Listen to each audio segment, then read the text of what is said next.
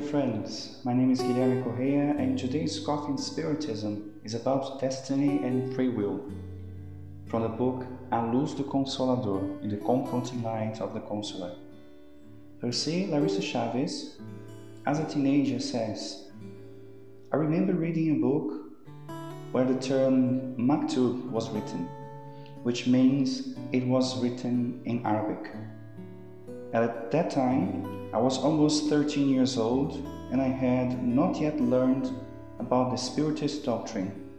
I wondered what could be written or programmed and the fun of living a predetermined life. There were many doubts about the topic. In the text we are studying here, Yvonne Pereira comes to tell us precisely about these concerning the case of murderers and suicides. Was it already written? We could ask ourselves. Here are Yvonne's words, and we quote it.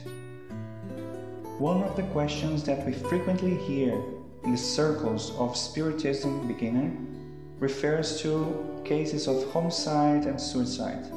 Inquisitors understand that the murderer brings with him the necessity or destiny to kill the one under whose hands he will eventually succumb, and they extend the sophism to cases of suicide, understanding that the suicide also reincarnated with the fate of killing himself.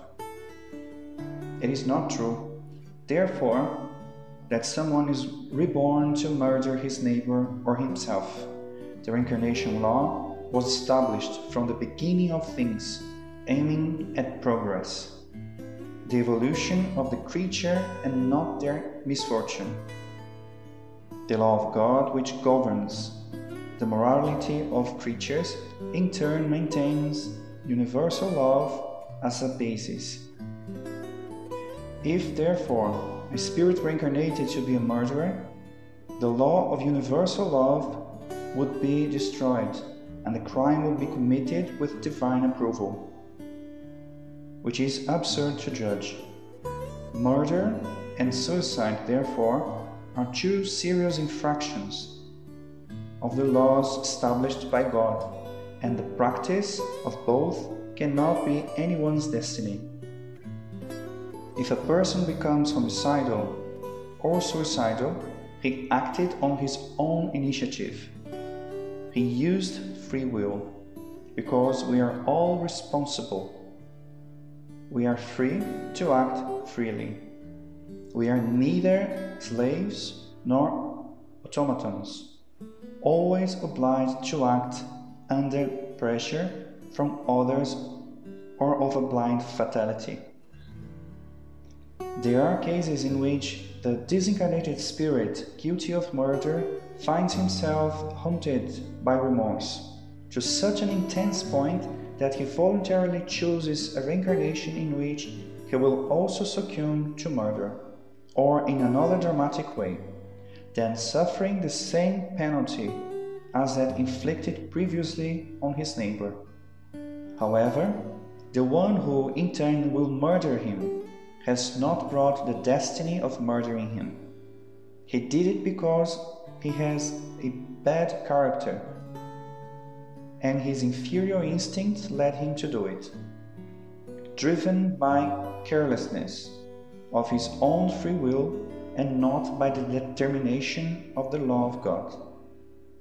Otherwise, the divine law allows the guilty to rescue the crimes committed in one or more earthly existences, with other existences devoted to do good which will lead him to proceed in the opposite way to what he did before. He will then be able to save one or more individuals from a tragic death with or without sacrificing their own lives, and do good in various other ways.